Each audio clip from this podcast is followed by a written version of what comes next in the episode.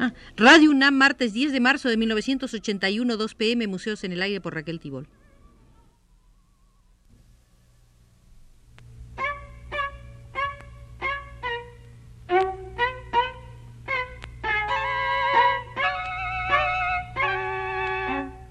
Museos en el Aire.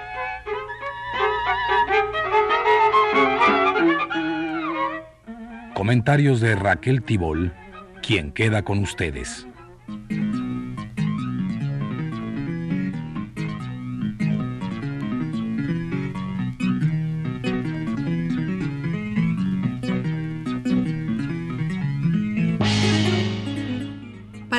El Museo de la Iconología, el guía indispensable, el guía mayor es indudablemente Erwin Panofsky, el extraordinario historiador del arte nacido en Hannover el 30 de marzo de 1892 y muerto en los Estados Unidos el 14 de marzo de 1968. Se dedicó primero a la lengua sánscrita y se graduó en Friburgo con una tesis sobre el arte de Durero en 1914. Panofsky se dedicó a la iconografía gracias a las incitaciones de su maestro Abi Warburg, quien lo estimuló y lo tomó como ayudante de sus investigaciones en la Universidad de Hamburgo. Panofsky comenzó a dar clases en 1921 y cinco años después ya fue profesor numerario. La refinada indagación iconográfica de Panofsky se apoyaba en una erudición del todo fuera de lo común. Dominaba lenguas antiguas, literaturas clásicas, textos de la Edad Media, toda la historia del arte occidental desde el periodo clásico al moderno, así como la teoría y la filosofía del arte de cada época. Y a pesar de todo esto le quedó tiempo para gozar de la vida y de la amistad y atender a sus discípulos con solicitud y amabilidad. Para el esteta Enrique Lafuente Ferrari, lo propio de Panofsky es la atención, manejada con agudeza magistral, a las conexiones entre fenómenos históricos muy complejos e intrincados, tanto en el campo de lo puramente estilístico como en el de las significaciones, entre las categorías formales y la matización que comportan en el pensamiento coetáneo. Un elemento fácil de comprender y observado de manera prioritaria por el propio Panofsky es el siguiente, en una obra de arte, la forma no puede separarse del contenido. La distribución del color y las líneas, la luz y la sombra, los volúmenes y los planos, por delicados que sean como espectáculo visual, deben entenderse también como algo que comporta un significado que sobrepasa lo visual.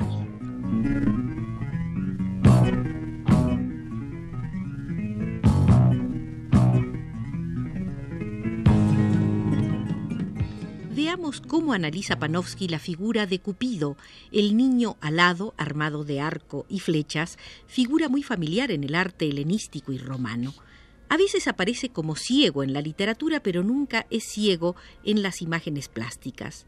La idea de ceguera pretende simbolizar el hecho de que el amante se ciega por lo que ama hasta el punto de que juzga erróneamente lo justo, lo bueno y lo honroso.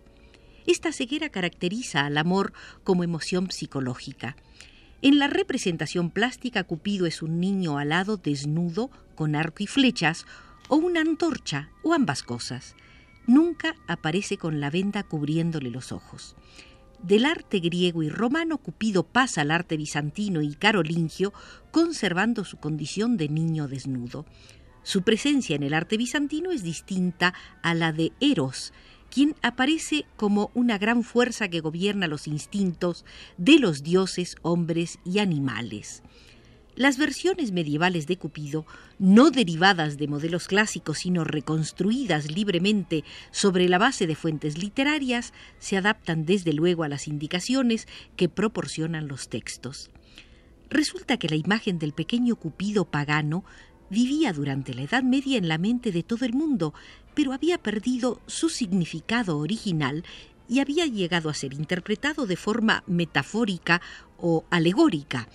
Algunos crearon un concepto específicamente medieval del amor que se personificaba como una figura visionaria completamente diferente de la imagen clásica, dotada de lo que podría llamarse una realidad emocional era una especie de glorificación metafísica del amor.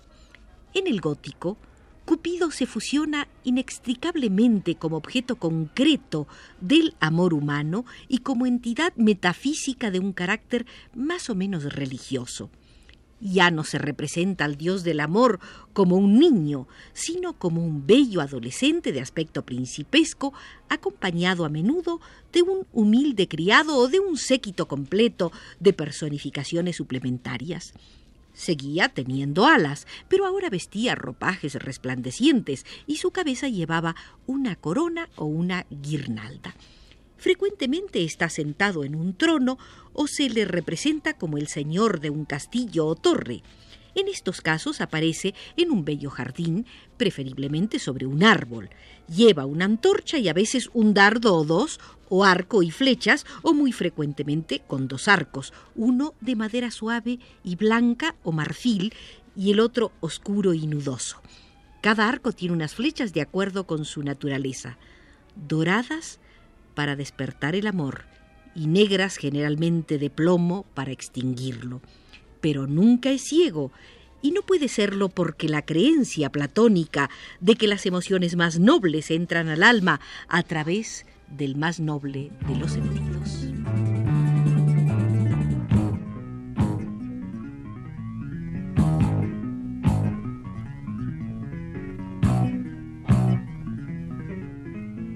Hacia el siglo XIII es cuando el amor se vuelve ciego. En un poema didáctico se decía, Estoy ciego y ciego a los demás. Cupido aparece desnudo y ciego porque priva a los hombres de sus ropas, sus bienes, su buen sentido y su prudencia. Es ciego porque no le importa hacia dónde se vuelve, ya que el amor desciende igualmente sobre el pobre que sobre el rico, el bello como el feo lo ponen ciego porque ciega a la gente, porque nada es más ciego que un hombre influido por el amor hacia una persona o cosa. Los pintores cubren ahora sus ojos con una venda para subrayar que la gente enamorada no sabe a dónde va, puesto que están sin juicio ni elección y guiados por la pura pasión. Para el espectador moderno, la venda sobre los ojos de Cupido significa, si es que significa algo, una alusión irónica de carácter irracional y algo desconcertante de las sensaciones y selecciones amorosas. Según los principios de la iconografía tradicional, la ceguera de Cupido le sitúa definitivamente en el lado torpe del mundo moral. La venda hizo su aparición en una miniatura aproximadamente del año 975, donde la noche se representa como una mujer con los ojos vendados. El nuevo motivo fue transferido primero a la sinagoga oscurecida y luego, en una extensión del concepto, a figuras tales como la infidelidad y casi por el mismo tiempo a la muerte. La sinagoga de ojos vendados la encontramos ya a mediados del siglo XII y pronto será una figura corriente en el arte medieval. La ciega muerte aparece algo más tarde. Posiblemente las representaciones más antiguas y más impresionantes se encuentran en los ciclos apocalípticos de las fachadas occidentales de Notre Dame de París. Amiens y Reims, en las que una horrenda mujer con los ojos vendados aparece en el acto de arrancar las entrañas a su víctima. El motivo de la venda se mantuvo con frecuencia incluso cuando la muerte llegó a ser representada como un simple esqueleto.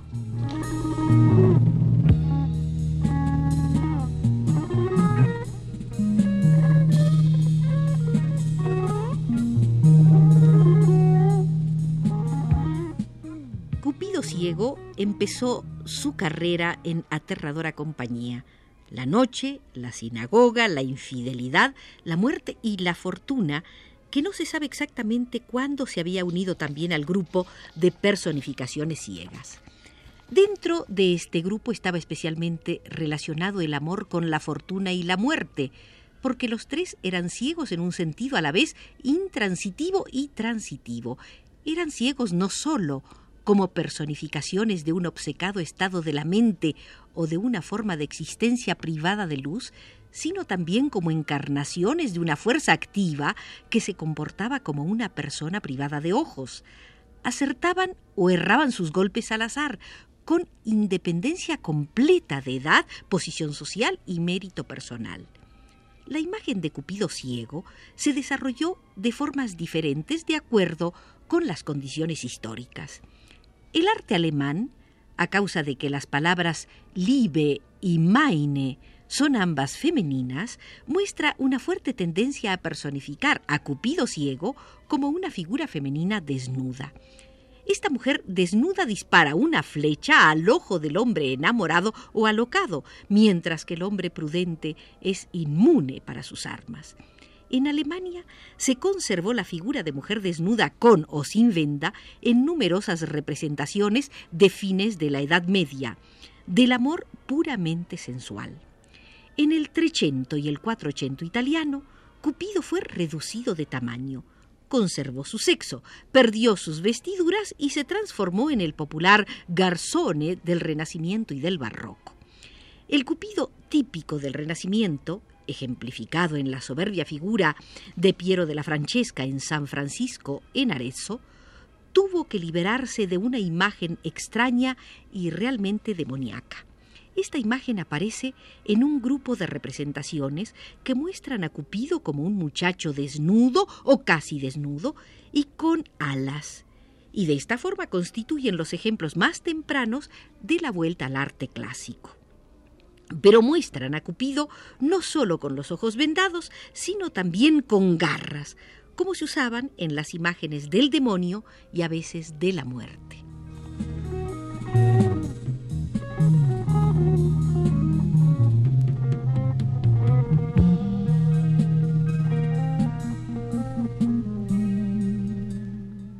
En la alegoría de la castidad pintada por el Giotto hacia 1320-25 en San Francisco de Asís, Cupido, llamado Amor, y su desnudo compañero Ardor son expulsados de la torre de la castidad por Mors, un esqueleto con una guadaña, y Pnitentia, una mujer alada con ropaje de monje que tiene un silicio donde la composición está intencionadamente dispuesta como una expulsión del paraíso.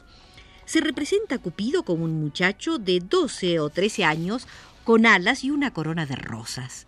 Sus ojos están vendados y está completamente desnudo, a excepción de la correa de su carcaj, en que están enlazados los corazones de sus víctimas, como cabelleras en el cinto de un indio. En vez de pies humanos tiene garras de grifo. Extrañas imágenes como esta de Giotto reaparecen esporádicamente durante siglos, de manera que no faltan los cupidos con garras en épocas posteriores. La venda de Cupido cegado, a pesar de su uso indiscriminado en el arte renacentista, tiende a mantener su significado específico donde quiera que una forma de amor más baja, puramente sensual y profana, se contrastaba deliberadamente con otra más alta, espiritual o sagrada, o marital, o platónica, o cristiana. La rivalidad era entre el amor sacro y el amor profano. La contrarreforma transfirió la antítesis entre amor puro y sensual a un plano devoto y lo interpretó con frecuencia con un espíritu de piedad dulzona un cuadro de Lucas Cranach, que se conserva en el Museo de Arte de Pensilvania, muestra a un pequeño Cupido quitándose la venda de los ojos con su propia mano y transformándose de esta manera a sí mismo en una personificación del amor vidente que un pintor provinciano alemán como Lucas Cranach haya representado a Cupido quitándose la venda a sí mismo por la influencia de la doctrina platónica es prueba elocuente de la popularidad que la teoría platónica del amor había alcanzado durante el primer cuarto del siglo XVI. En la época de Cranach, esta teoría ya había sido vulgarizada a través de muchos bellos opúsculos y había llegado a ser tema inevitable de las conversaciones de moda. Sin embargo, originalmente y en una forma más fiel, había sido parte de un sistema filosófico que debe contarse entre las estructuras intelectuales más audaces jamás creadas por la mente humana.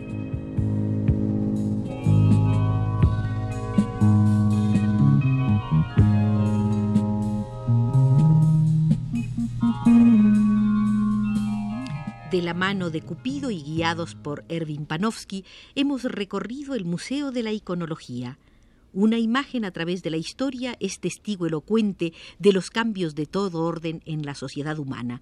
Por orden de Alfonso Moreno, ya se cierran las puertas del Museo de la Iconología.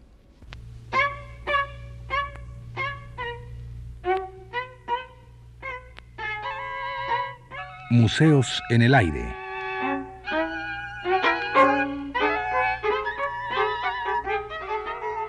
Comentarios de Raquel Tibol.